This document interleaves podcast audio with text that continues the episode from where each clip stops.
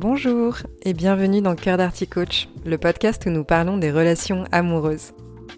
L'amour n'a pas besoin d'être parfait, seulement d'être vrai. Je vous livre des outils, des réflexions et des clés de compréhension pour y parvenir. Que vous soyez célibataire ou en couple, si vous souhaitez avoir une vie affective épanouie, vous êtes au bon endroit. Bonjour à toutes et à tous. Aujourd'hui, j'ai envie de vous raconter une histoire. Je vais vous parler de russes, de peur, de nos émotions, mais aussi de la rencontre avec soi-même. C'est une histoire qui me semble importante à vous transmettre pour que vous puissiez construire des relations toujours plus en conscience. Vous avez peut-être déjà entendu parler d'enfant intérieur. C'est un terme de psychologie humaniste qui est là pour aborder notre vécu dans l'enfance et qui va au-delà de la simple mémoire ou des différents souvenirs qu'on peut avoir. L'enfant intérieur, c'est en quelque sorte un moi profond, une véritable nature enfantine à l'intérieur de nous. En développement personnel, on nous invite en général à partir à la rencontre de cet enfant intérieur pour retrouver le vrai nous. Dans les grandes lignes, quand on vient au monde, on est complètement entre guillemets pur. Dans le sens où on est complètement dénué de toute injonction et de projection du monde sur nous. Quand on est, on se contente d'être. En grandissant, on reçoit l'héritage de notre famille, les injonctions de la société, l'éducation générale du pays où on vit. Et toutes ces choses, elles viennent alimenter ce qu'on va classer dans des catégories de ça c'est bien et ça c'est mal. Ou encore, il y a telle règle à respecter pour vivre en communauté. Il peut y avoir des règles qui n'ont aucun sens pour nous, mais on nous demande tout de même de les respecter pour maintenir une forme d'ordre. Les figures parentales qu'on va avoir, elles auront aussi en général un impact assez fort sur notre construction. C'est d'ailleurs pour cela que dans les thérapies, on remonte souvent à l'enfance. Il y a des choses qu'on vit quand on est enfant qui vont être d'une certaine violence pour nous. Et en tant qu'adulte, de façon intellectuelle, on peut se dire Bah non, il n'y a rien de spécial dans mon enfance, tout allait bien, il y a peut-être euh, deux ou trois fois des petites broutilles, mais rien qui puisse m'avoir traumatisé. Mais ce qui se passe, c'est que on regarde les choses avec notre prisme d'adulte. Quand on est enfant, on n'a pas encore le recul d'un adulte.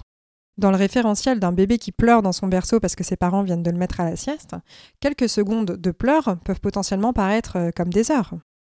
Enfant, on est complètement dépendant des personnes qui s'occupent de nous, et la moindre petite insécurité peut générer de la panique, puisque si les personnes qui s'occupent de nous nous abandonnent, bah, potentiellement c'est notre survie qui est en jeu. C'est comme ça aussi qu'on intègre des façons d'être, d'agir ou de faire pour continuer à survivre. Les personnes qui s'occupent de nous quand on est enfant, elles peuvent inconsciemment nous inculquer des conditionnements. Et elles vont le faire d'ailleurs qu'elles en ont envie ou pas. Des conditionnements comme sois fort, ne montre pas tes faiblesses, sois parfaite, ne fais pas de vagues, fais plaisir, sois gentil. Et dans notre cerveau d'enfant, on peut craindre que si on va à l'encontre de ces conditionnements qu'on voit comme règles de vie, cela pourrait être une prise de risque. On pourrait perdre l'amour inconditionnel de nos parents ou figures parentales, ce qui pourrait nous amener à ne pas survivre. C'est comme ça qu'on passe d'un être entier, entre guillemets pur comme je le disais, d'un être qui est non conditionné, qu'on passe du coup à la personne qu'on est aujourd'hui.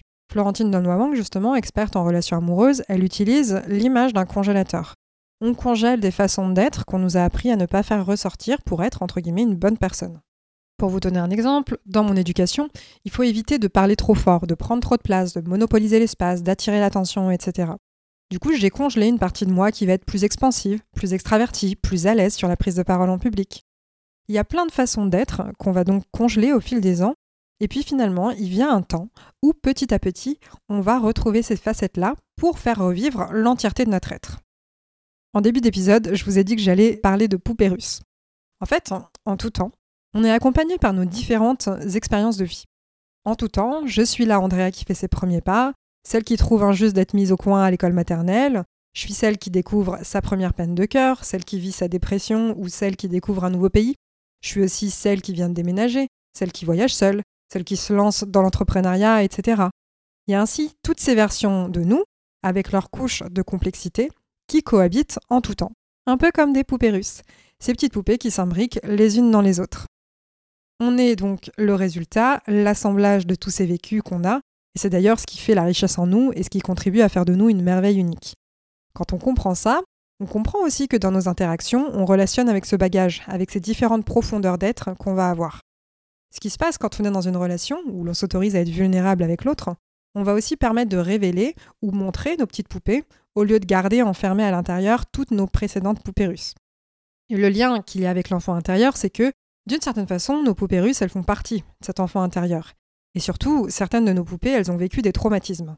C'est pour ça que dans notre rapport aux autres, il peut y avoir des phrases, des mots, des situations, des sensations, des émotions ou autres qui viennent réveiller une poupée russe et nous alerter. Ce sont des moments où on peut avoir des vagues d'émotions intenses et inconfortables. La poupée russe qui a vécu quelque chose de traumatisant, elle prend le contrôle, elle se poste aux manettes de notre expérience à l'instant T sur le présent et elle envoie plein de signaux d'alerte. Elle dit attention, danger, ne pas aller dans cette direction, souffrance imminente. Et bien sûr, ces indicateurs, ils méritent d'être entendus, mais aussi notre poupée, elle a surtout besoin d'être rassurée. Quand quelque chose déclenche une insécurité en nous, il y a plein de possibilités de réaction. Ça peut être l'attaque, ça peut être la fuite, ça peut être le repli. Quand on est dans un échange, on peut tenir pour responsable la personne avec qui on relationne pour avoir généré notre inconfort. Sauf que, avant qu'on ne transmette l'information à notre partenaire, il ou elle ne connaît pas nos différents points de bascule. Mais aussi, en soi, on est responsable de nos propres émotions et on est responsable de notre apprentissage dans l'autorégulation de nos émotions. Quand on n'a pas conscience de l'existence de ces poupées russes, on peut être tenté de croire qu'on a un problème, qu'on fait des histoires pour rien, ou qu'on se prend la tête, ou qu'on est chiante ou chiant. Le hic, c'est que ce n'est que la surface. On refuse d'entendre le moi du passé qui est en panique de potentiellement revivre une situation douloureuse et anxiogène. C'est en ça que l'introspection est un travail autant bénéfique pour nous que pour notre entourage. Parce qu'on peut être en mesure d'aller dans le vrai de l'échange, être authentique avec nos ressentis et ce qu'il se joue en nous. Par exemple, je pourrais dire à mon partenaire Écoute, euh, cette conversation, elle est très insécurisante pour moi, ça réveille des expériences de mon passé qui m'ont beaucoup touchée, ça réveille en moi de la peur, surtout celle de ne pas être à la hauteur, de ne pas être assez pour être aimé, et je sens que je réagis de façon qui peut sembler démesurée à tes yeux, mais ce sont, bah, en, en quelque sorte, mes poupées russes qui sont en train de s'affoler. Et du coup, ça peut permettre de mettre en place une sorte de processus, un petit guide sur comment est-ce qu'on peut procéder quand ça se produit. Parce que ça peut parfois partir en grosse colère, en crise de larmes et plein d'autres choses, selon la façon dont on a appris à communiquer. Ça peut venir fragiliser le lien en fait qu'on a avec notre partenaire. Et c'est pour ça que ça me semble adéquat de vous parler de ce sujet, de toutes ces parties qui coexistent en doutant, de ces poupées russes qui peuvent s'agiter et prendre les commandes pour tenter de nous protéger, parce que plus on va apprendre à se connaître, plus on va parvenir à se faire comprendre. Rencontrer ces différentes versions de nous qui peuvent avoir été blessées, qui sont dans la peur, ça nous permet de guérir et d'être sincère et précis ou précise dans notre rapport à l'autre. Il y a des moments où on peut croire qu'on aborde le vrai sujet, alors qu'en fait c'est beaucoup plus profond, et il y a des nuances qui ont leur importance. Parfois on peut dire j'ai besoin que l'appartement soit rangé, alors qu'en fait la vraie information c'est j'ai besoin de me sentir soutenu dans les tâches ménagères du quotidien. Une personne qui dit je ne me sens pas aimée, elle peut en fait vouloir dire j'ai peur de te perdre. Et du coup, toutes ces variations, toutes ces nuances, elles ont un impact. La personne qui les reçoit, elle aura un comportement qui répond plus ou moins à nos attentes selon la clarté de nos propos. Bien entendu, c'est complètement OK de ne pas se sentir prêt ou prête à aller à la rencontre de ces différentes versions de nous. Vous pouvez déjà dans un premier temps prendre conscience qu'en tout temps, vous interagissez avec des êtres multiniveaux, au même titre que vous avez aussi plusieurs couches vous-même, un peu comme un oignon. En résumé, chaque poupée russe représente une étape de notre enfant intérieur à différents stades de construction de celui-ci, jusqu'à la poupée qui représente l'ado, le ou la jeune adulte, jusqu'à arriver à nous-mêmes. On peut croire qu'on est aux commandes et complètement logique et réfléchi. Visuellement, ce qu'on voit de nous-mêmes, c'est la plus grande poupée. L'extérieur, la face visible, mais en fait, dès qu'on la secoue, les autres à l'intérieur, elles se cognent et elles sonnent en résonance.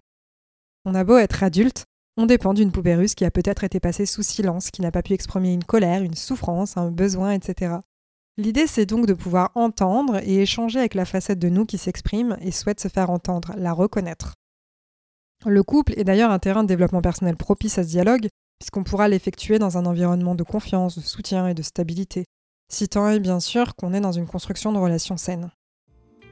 C'est terminé pour moi de mon côté. J'espère que cet épisode vous a plu. Comme toujours, n'hésitez pas à le partager à quelqu'un qui pourrait avoir besoin de découvrir cette notion de poupée russe ou l'approfondir.